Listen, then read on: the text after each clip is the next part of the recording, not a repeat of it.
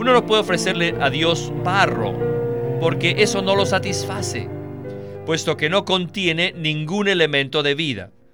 Solamente en la masa tenemos el elemento viviente del trigo para satisfacer a Dios. Bienvenidos al estudio Vida de la Biblia con Winnesley. Esperamos que este estudio vida los introduzca en un disfrute más profundo de las escrituras y de nuestro querido y precioso Señor Jesús. Visítenos en nuestra página de internet radiolsm.com y allí podrán escuchar gratuitamente todos los programas radiales del estudio vida. Hoy está con nosotros de nuevo Ley Bustillo para digerir el estudio Vida de Romanos. Muchísimas gracias por acompañarnos, Ley. Es un placer para mí estar aquí con ustedes para digerir estos maravillosos estudios vida. Sí, estoy de acuerdo con usted. Son realmente maravillosos. El título del estudio vida de hoy es La economía de la elección de Dios. Hoy avanzaremos al capítulo 11, pero veremos una vez más la elección de Dios. Ya que Dios eligió a algunas personas, quizás esto indique que otras no fueron elegidas. Sin embargo, la palabra dice en Romanos 10:13, porque todo aquel que invoque el nombre del Señor será salvo. Ley, ¿cómo podemos comprender estas dos porciones que aparentemente se contradicen? Pues a menudo caemos bajo la tentación de querer entender por qué Dios hace lo que hace.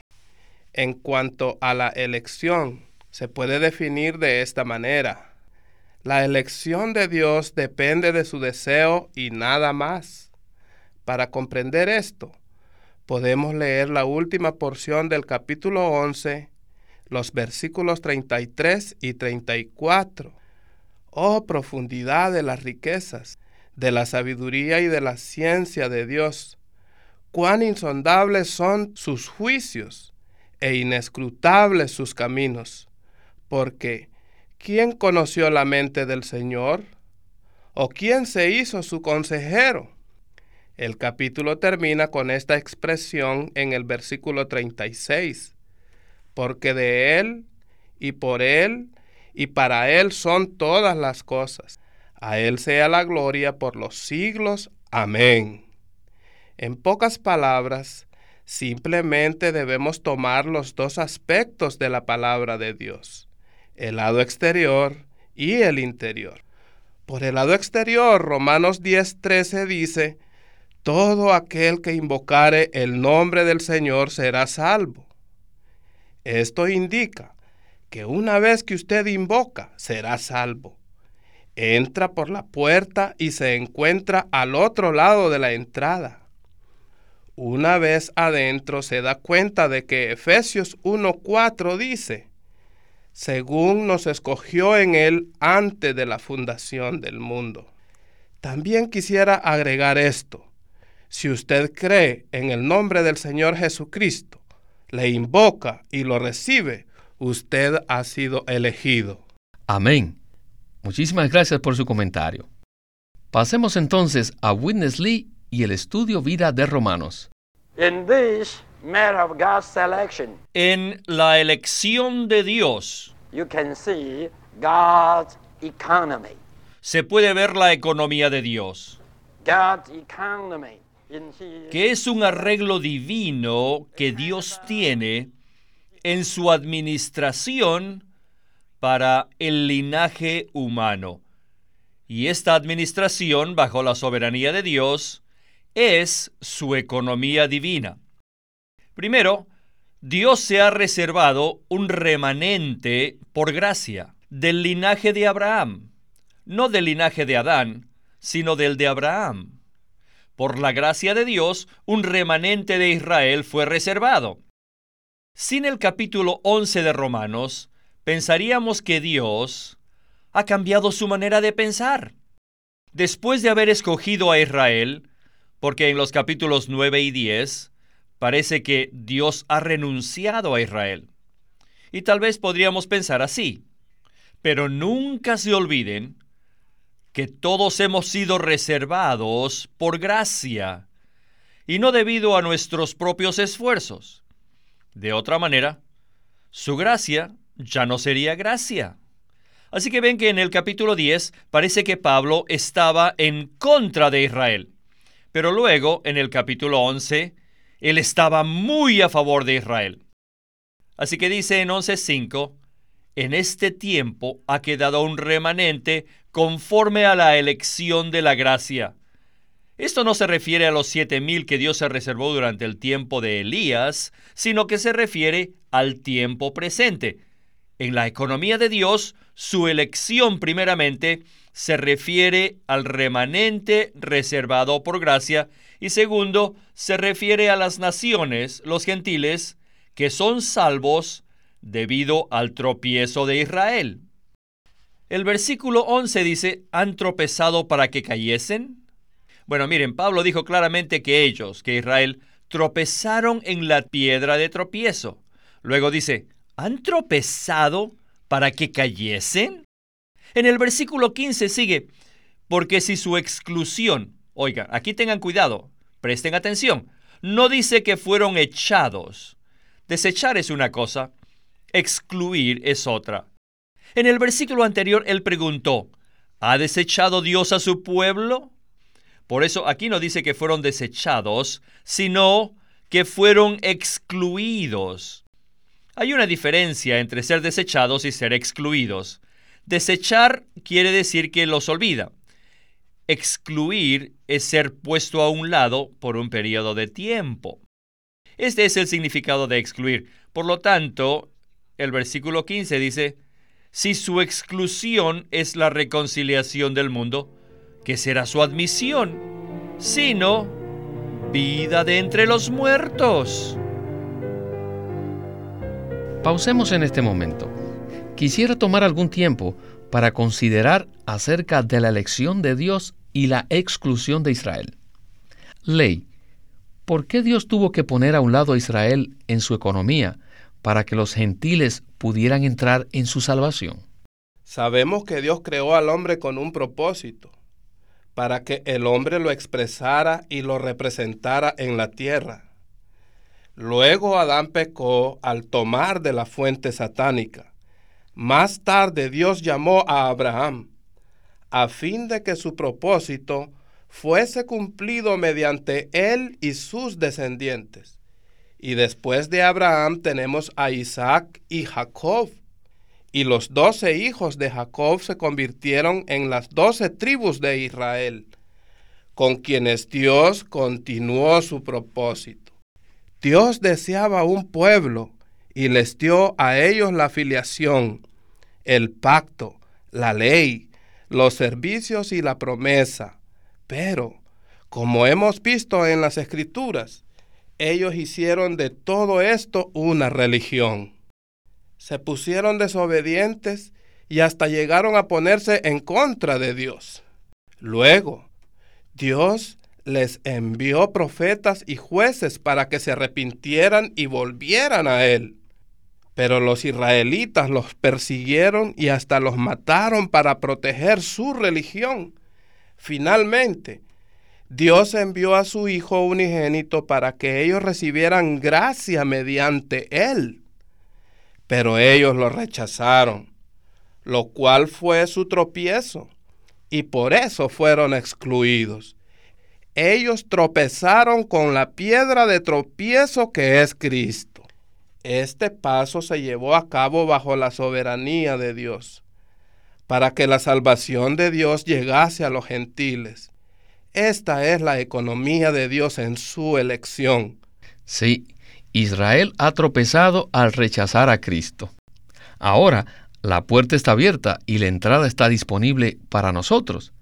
Sin embargo, debemos prestar atención a la advertencia de los mismos versículos, para no tropezar al rechazar a Cristo, ¿verdad?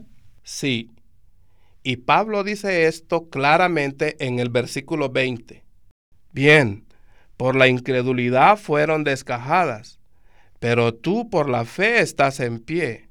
No te ensoberbezcas si no teme. Hay que ser advertidos por esto, ya que hemos sido incluidos para compartir lo que Dios le prometió a Israel. Así como ellos fueron puestos a un lado debido a su incredulidad, también nosotros podemos ser puestos a un lado si no continuamos en la fe. Gracias, hermano Ley. Regresemos a Winnesley.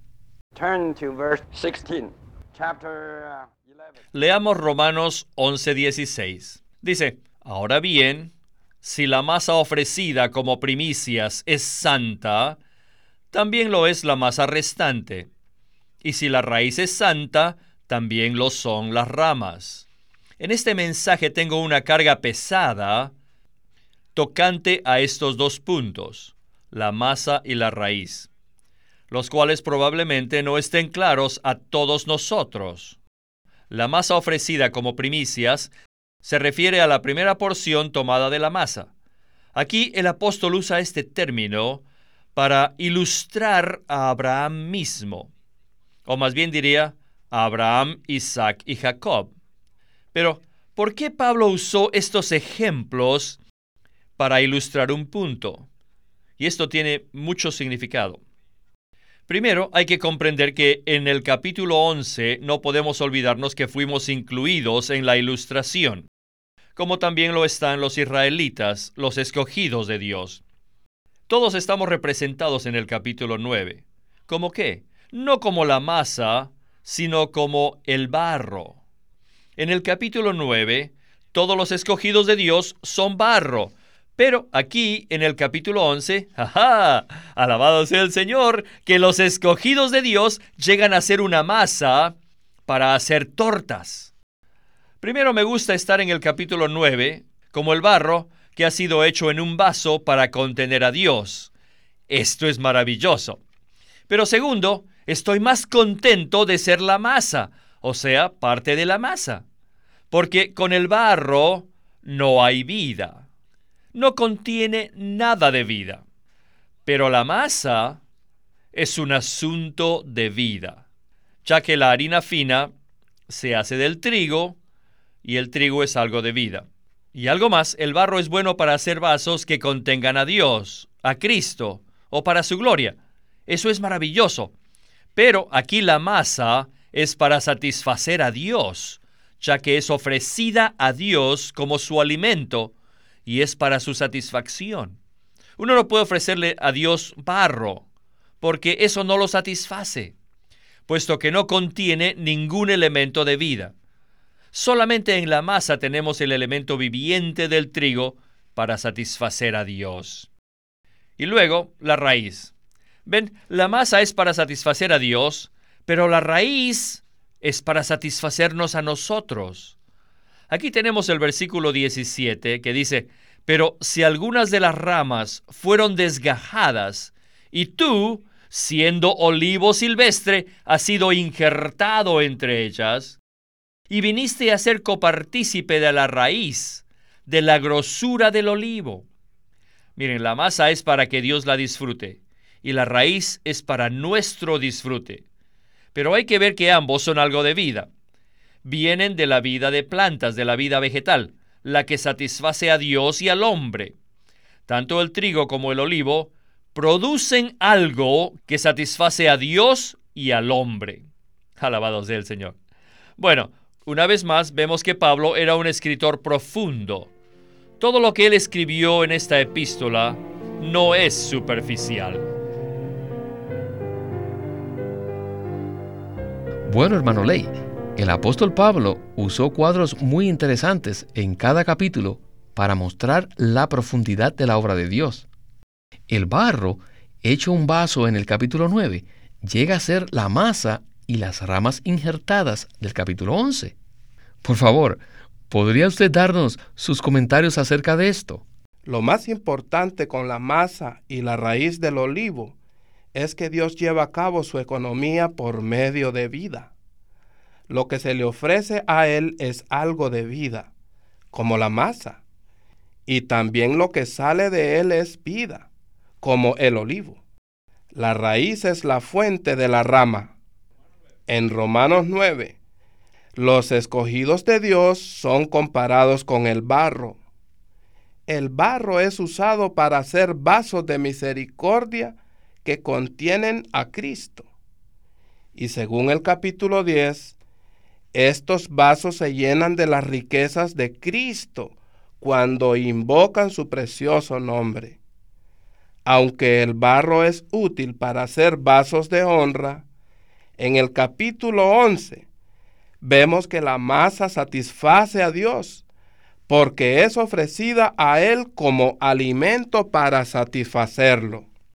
Aunque Israel tropezó, no cayó del todo. Ellos han sido cortados solo temporalmente, pero más tarde serán injertados. Por causa del traspié de Israel, la salvación ha llegado a los gentiles. Sin embargo, Israel no cayó, solo tropezó. Esta es la economía de Dios en cuanto a su elección. Muy bien. Regresemos a Witness Lee para la conclusión de nuestro estudio Vida de hoy. Israel será restaurado a través de la misericordia de las naciones. Esto es realmente maravilloso. Leamos los versículos 23 y 24. Y ellos también, si no permanecen en incredulidad, serán injertados, pues poderoso es Dios para volverlos a injertar. Dios puede hacerlo. Porque si tú fuiste cortado del que por naturaleza es olivo silvestre, y contra naturaleza fuiste injertado en el olivo cultivado, ¿cuánto más estos, que son las ramas naturales, serán injertados en su propio olivo? Lo que yo entiendo aquí es que Pablo está hablando a favor de los gentiles, pero realmente está aún más a favor de los judíos. El versículo 25 dice, porque no quiero, hermanos, que ignoréis este misterio. Finalmente llegó al misterio. No sea que presumáis de sabios que ha acontecido a Israel endurecimiento en parte. Es muy sabio. Ha acontecido a Israel endurecimiento en parte, no a todo Israel, solamente en parte, hasta que haya entrado la plenitud de los gentiles. ¿Qué quiere decir la plenitud de los gentiles? Se refiere a los convertidos de entre los gentiles. Ahora es el tiempo cuando muchos, muchos gentiles se convertirán. Por eso, la plenitud de las naciones, los que van a ser salvos, todavía no se ha completado y aún continúa. Muy bien, el versículo 26 dice, y luego todo Israel será salvo según está escrito, vendrá de Sión el libertador y apartará de Jacob la impiedad. En ese tiempo todos los israelitas restantes serán salvos.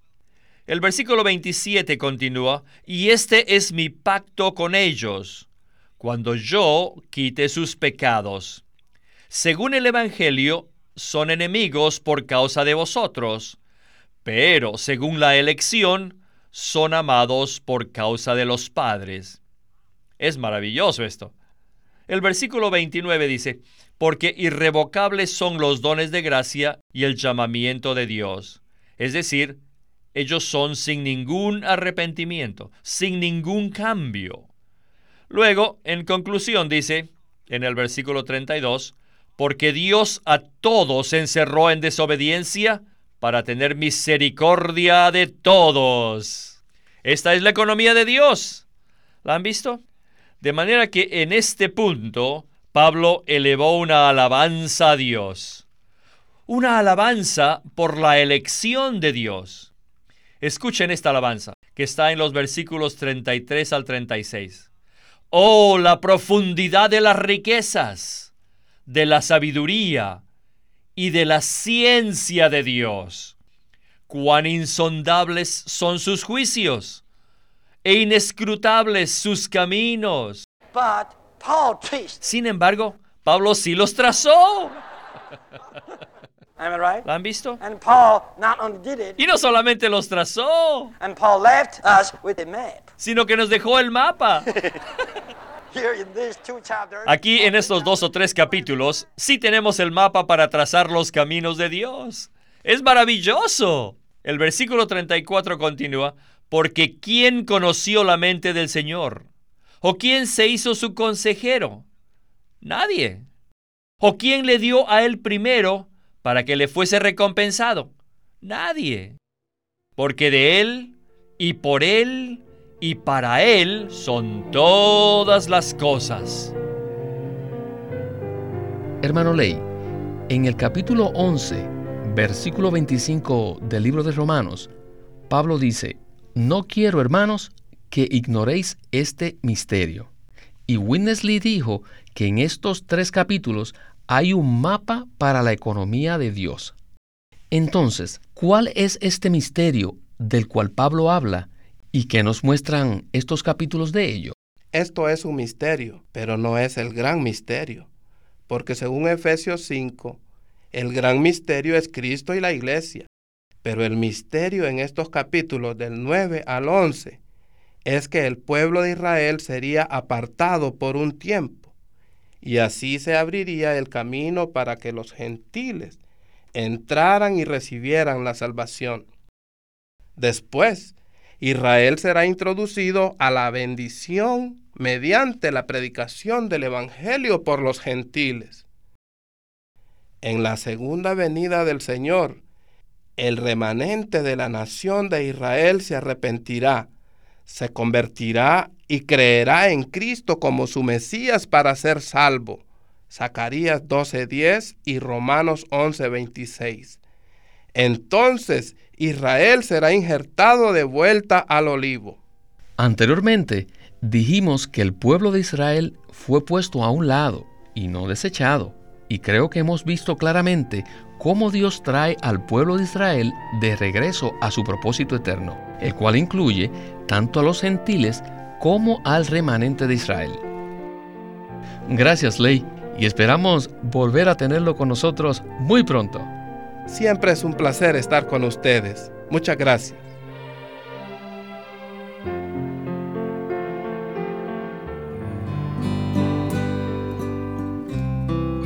Queremos presentarles el libro titulado La vida que vence por Watchman Nee. La vida que vence no es un llamado a alcanzar una medida extraordinaria de espiritualidad, sino a ser normal. Un llamado a seguir la vida que está escondida con Cristo en Dios. Apoyándose en la palabra de Dios, él examina la condición derrotada de los creyentes y presenta una revelación del Cristo victorioso y vencedor a fin de conducir al lector a experimentar la victoria de Cristo de una forma personal y cotidiana. La vida que vence concuerda con la verdad, está llena de esperanza y lleva al lector a una consagración renovada. La vida que vence por Watchman Nee. Watchman Nee llegó a ser cristiano en la China continental en 1920, a los 17 años de edad, y ese mismo año comenzó a producir sus primeros escritos. En casi 30 años de ministerio se demostró claramente que él era un don especial que el Señor dio a su cuerpo con el fin de adelantar su obra en esta era. En 1952 fue encarcelado por su fe en Cristo y permaneció en la prisión hasta su muerte en 1972.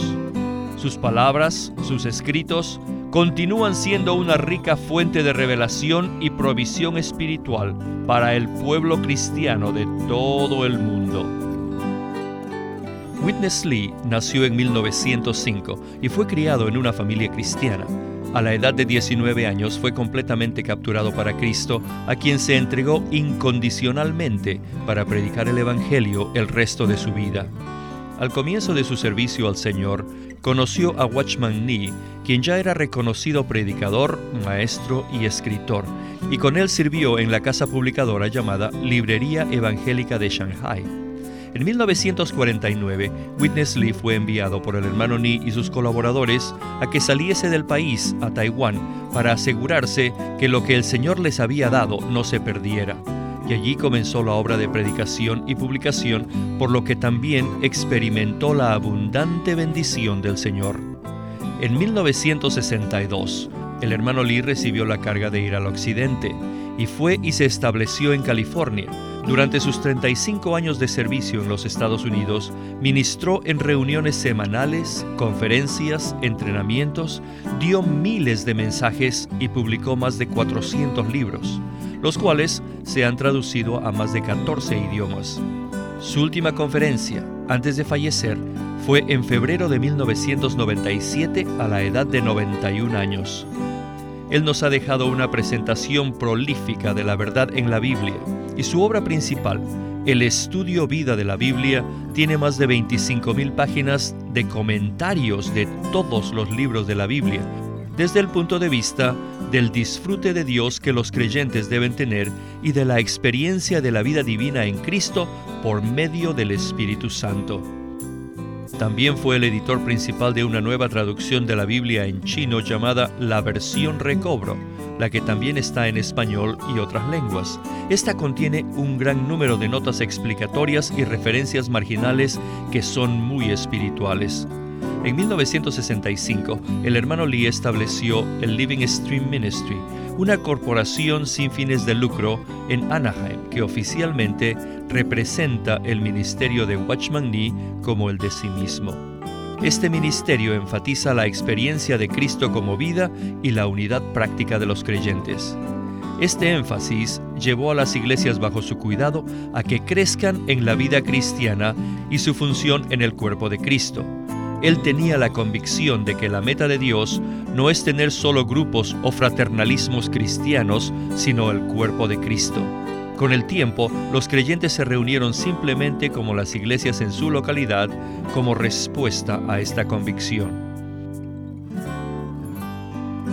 Queremos animarlos a que visiten nuestra página de internet libroslsm.com.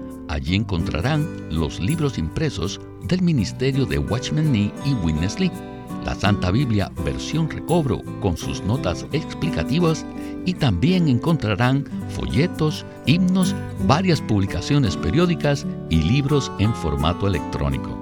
Por favor, visite nuestra página de internet libroslsm.com. Una vez más, libroslsm.com. Llámenos a nuestro teléfono gratuito 1-800-810-1149. 1-800-810-1149. Además, si desean, pueden comunicarse con nosotros enviándonos un correo electrónico a estudiovida.lsm.org. Una vez más, estudiovida.lsm.org www.ecc.org.